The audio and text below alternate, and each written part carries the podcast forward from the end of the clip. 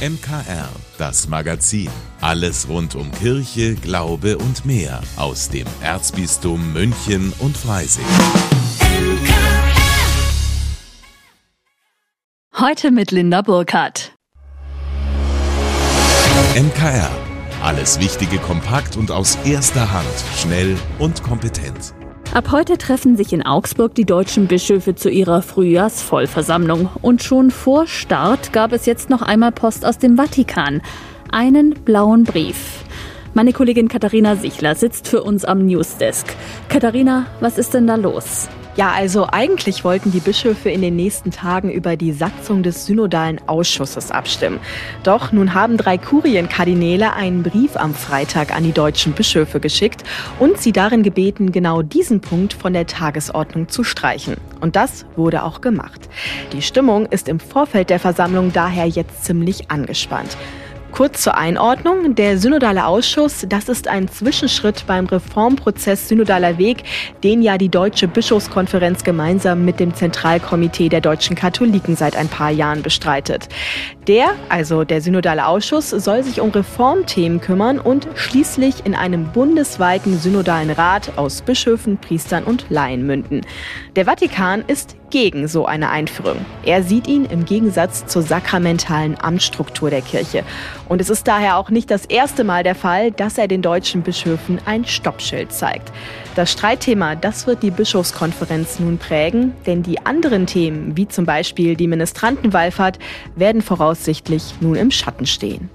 Dankeschön, Katharina. Wie es in Augsburg bei den Beratungen weitergeht, hören Sie hier bei uns im MKR. Unsere Kollegen sind bei der Bischofskonferenz die ganze Woche vor Ort.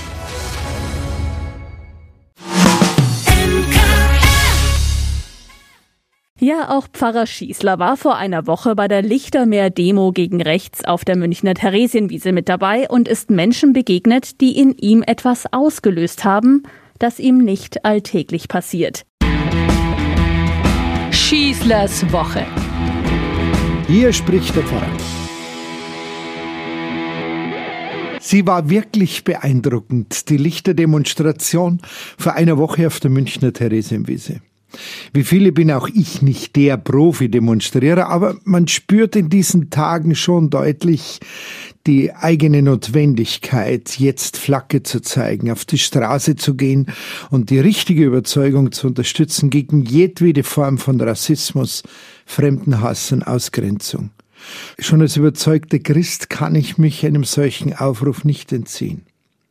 Will ich das Evangelium eines Jesus von Nazareth auch nur annähernd ernst nehmen, und wir reden hier noch gar nicht von den Höchstansprüchen wie der gelebten Feindesliebe, dann darf ich nicht schweigen. Also bin auch ich in der vergangenen Woche hinausgeradelt auf die Wiesen, wie wir Münchner liebevoll sagen, und wir meinen damit nicht nur das Oktoberfest, sondern den Ort, den riesigen Platz vor der Bavaria. Nach doch schon einiger Zeit, an der ich wieder an einer Demonstration teilnehme, war ich dann aber derart beeindruckt von dem, was ich hier erlebte. Ich möchte es nur ein wenig erzählen. Ich durfte eintauchen in ein Menschenmeer, das absolut ruhig und geschlossen, ohne jegliche Aggression, fast schon wie eine zum Gebet versammelte Gemeinde, ihre Lichter, erlaubt waren nur elektrische Lichter und alle hielten sich daran, bei sich trug, den Liedern lauschte und die Reden mit dem Applaus unterstützte.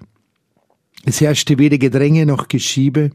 Wir standen teilweise sehr eng zusammen, weil ja so viele, man spricht offiziell von über 100.000 Menschen, zu dieser Lichterdemo kamen.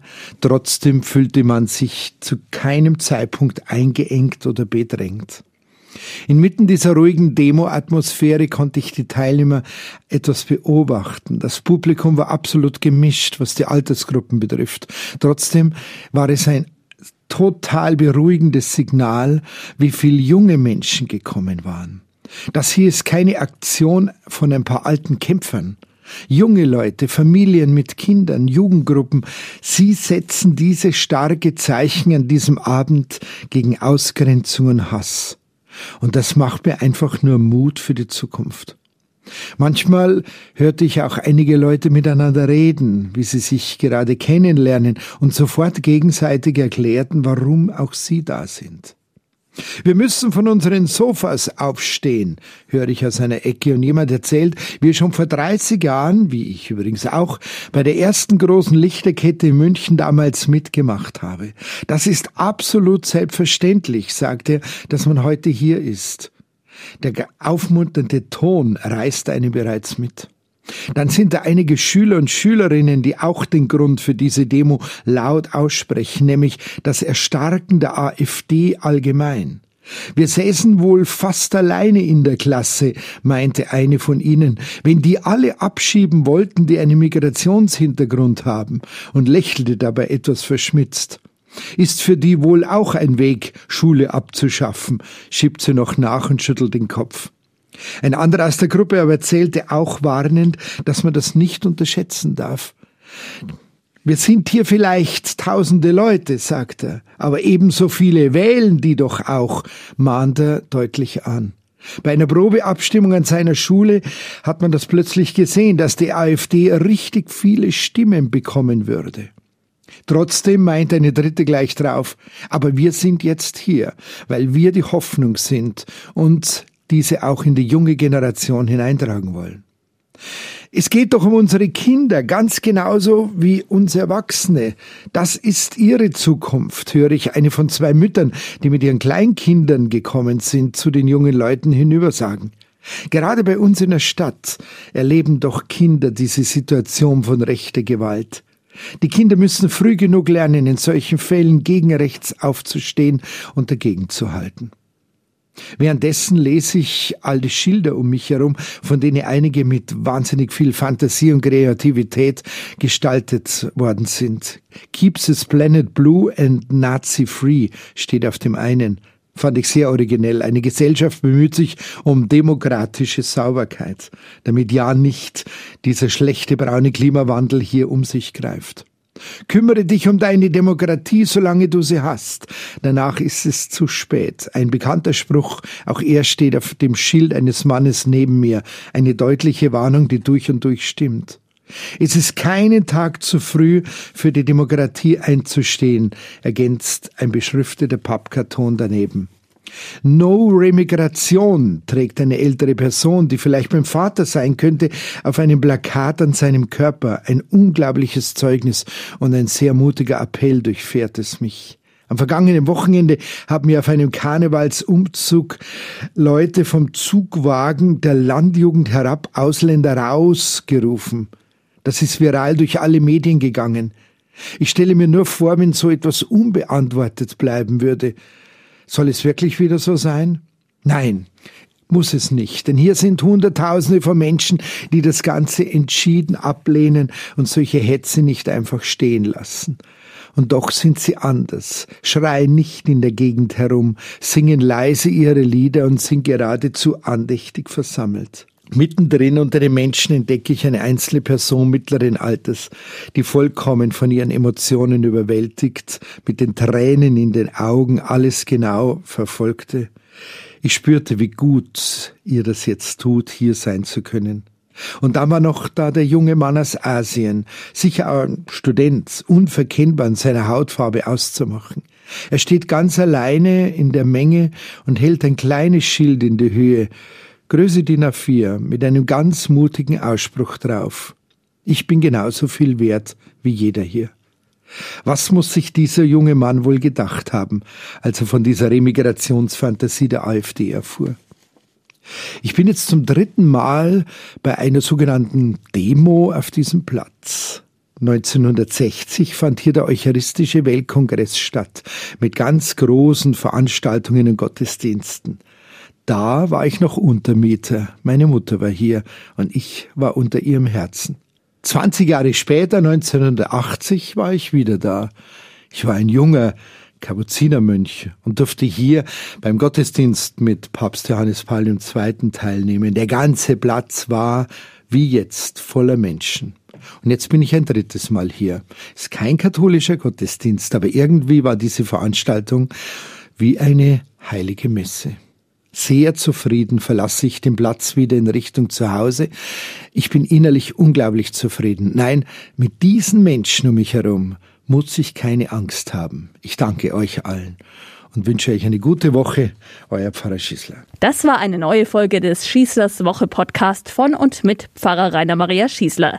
Jederzeit auf Münchner Kirchenradio und nächste Woche wieder hier an dieser Stelle. Fast jeder zweite Deutsche fastet seit vergangenem Mittwoch oder hat es zumindest schon einmal probiert. Und für alle, die sich jetzt schon so ein wenig schwer tun mit dem Durchhalten, habe ich jetzt was.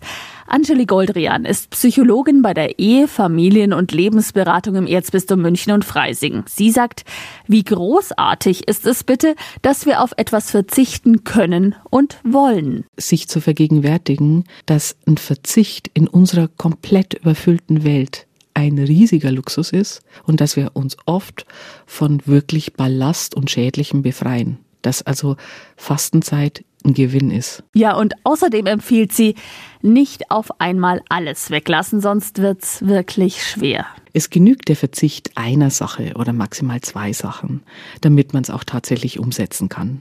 Das andere ist, dass man sich zusammentut, wenn man Gleichgesinnte hat, die vielleicht auch sagen, ich möchte die Fastenzeit bewusst gestalten, dass man eben mit denen Erfahrungen austauscht und am besten auch regelmäßig diese Erfahrungen austauscht. Und es tut einfach gut, wenn man ein bisschen in der Gruppe ist oder zumindest zu zweit ist und nicht alleine. Und was ich einen wirklich guten Tipp finde, ein Befindlichkeitstagebuch schreiben. Und da kommt rein, was sich verändert, wenn ich auf etwas verzichte. Da mal gezielt das Augenmerk darauf zu legen, was sich unter Umständen auch positiv verändert hat. Denn die meisten von uns denken, ui, Verzicht, ui, keine Süßigkeiten, mm, kein Alkohol, oh, weniger online sein, uh, das ist ja alles ganz schrecklich. Und es ist, wenn man genau hinspürt, oft ganz anders. Außerdem empfiehlt Angeli Goldrian, Scheitern mit einkalkulieren, sogenannte Cheat Days einlegen und dann einfach weitermachen. Und so ein Verzicht ist tatsächlich schwer. Das zeigt sogar die Hirnforschung. Das Gehirn speichert gute wie schlechte Gewohnheiten dauerhaft ab. Wenn man die verändern will, dann ist es einfach eine große Herausforderung, denn unser Hirn funktioniert so, dass wenn wir Handlungen oft schon wiederholt haben, dann sind die sowohl verankert als auch an bestimmte auslösende Reize verknüpft. Das heißt, wenn ich immer in der Arbeitspause mir ein Espresso mache, dann ist allein der Duft von Kaffee heißt schon Pause und umgekehrt Pause heißt Kaffee. Aber die gute Nachricht, wenn wir diesen Mechanismus verstanden haben, können wir uns auch neu programmieren. Also viele gute Tipps und mit denen klappt das Fasten dann hoffentlich auch bis Ostern. Meine Tochter hat jetzt am Wochenende nochmal überlegt, was sie denn in den Ferien Tolles gemacht hat und was sie ihren Freundinnen heute in der Schule erzählen kann. Ja, auch bei uns im MKR gibt es sowas in der Art und zwar unser Highlight der Woche. Heute von und mit meiner Kollegin Pauline Erdmann. Das Highlight der Woche. Hallo, ich bin Pauline Erdmann, Moderatorin und Volontärin beim MKR. Und mein Highlight der Woche war eigentlich das gesamte letzte Wochenende. Ich war bei meiner Schwester in Nürnberg. Nach zweieinhalb Jahren hat sie ihre anstrengende Ausbildung zur Polizistin beendet und ich bin mächtig stolz auf sie. Nachdem sie im Dezember und Januar ihre Abschlussprüfungen bestanden hatte, stand nun die offizielle Feier an. Es war ein richtig schöner Abend, an dem wir viel Spaß hatten.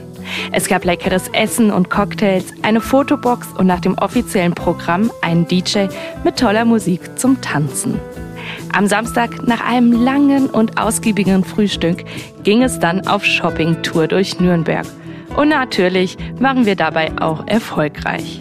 Eine richtig schöne Krönung war an diesem Abend aber das Essen. Wir sind Sushi essen gegangen und es war so unglaublich lecker und richtig schön hergerichtet. Das Sushi hat ein bisschen ausgesehen wie eine Pyramide und das Trockeneis hat für einen Special Effekt gesorgt, weil es am Anfang wie bei einer Nebelmaschine gedampft hat. Den Abschluss unseres Familienwochenendes wollten wir am Sonntag mit einem Spaziergang im Wildgehege verbringen. Auch wenn es im Vergleich zu den vergangenen Tagen ziemlich kalt war und sich alle Tiere versteckt haben, tat die Bewegung und die frische Luft einfach gut. Es war ein perfektes Wochenende und ich hoffe, dass Sie auch ein ähnlich grandioses Wochenende genießen konnten und wünsche Ihnen einen guten Start in die neue Woche.